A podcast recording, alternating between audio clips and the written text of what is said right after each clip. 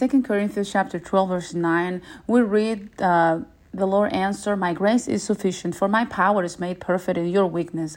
Apostle Paul is having a conversation with the Lord Jesus, where the Apostle Paul was telling him what he was going through, and he said he was facing something so painful in his life that he would call it a thorn in his flesh.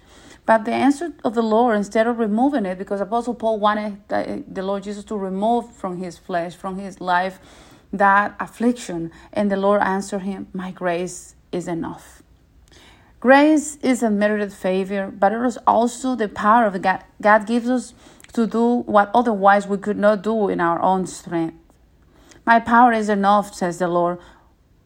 It's enough for you to go through this difficult season and any other thing without falling apart, without losing your identity as my child. My grace is sufficient. Take hold of my grace.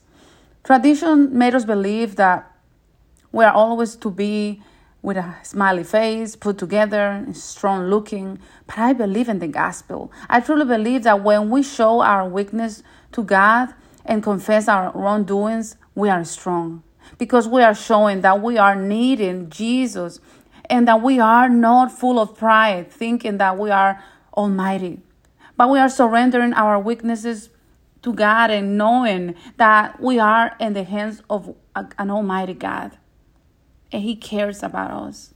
And He's able to keep us without falling. And even if one of us would ever fall, know this the righteous might fall seven times, but the the good news is that he will get up again because the Lord is upholding him.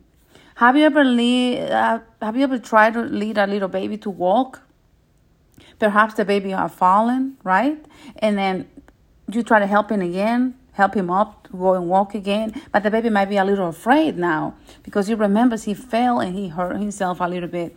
But now what happened is that you holding the baby with your hand, and the baby doesn't know that even if he'll fall, you'll be holding him, and he's safe, and everything is going to be all right.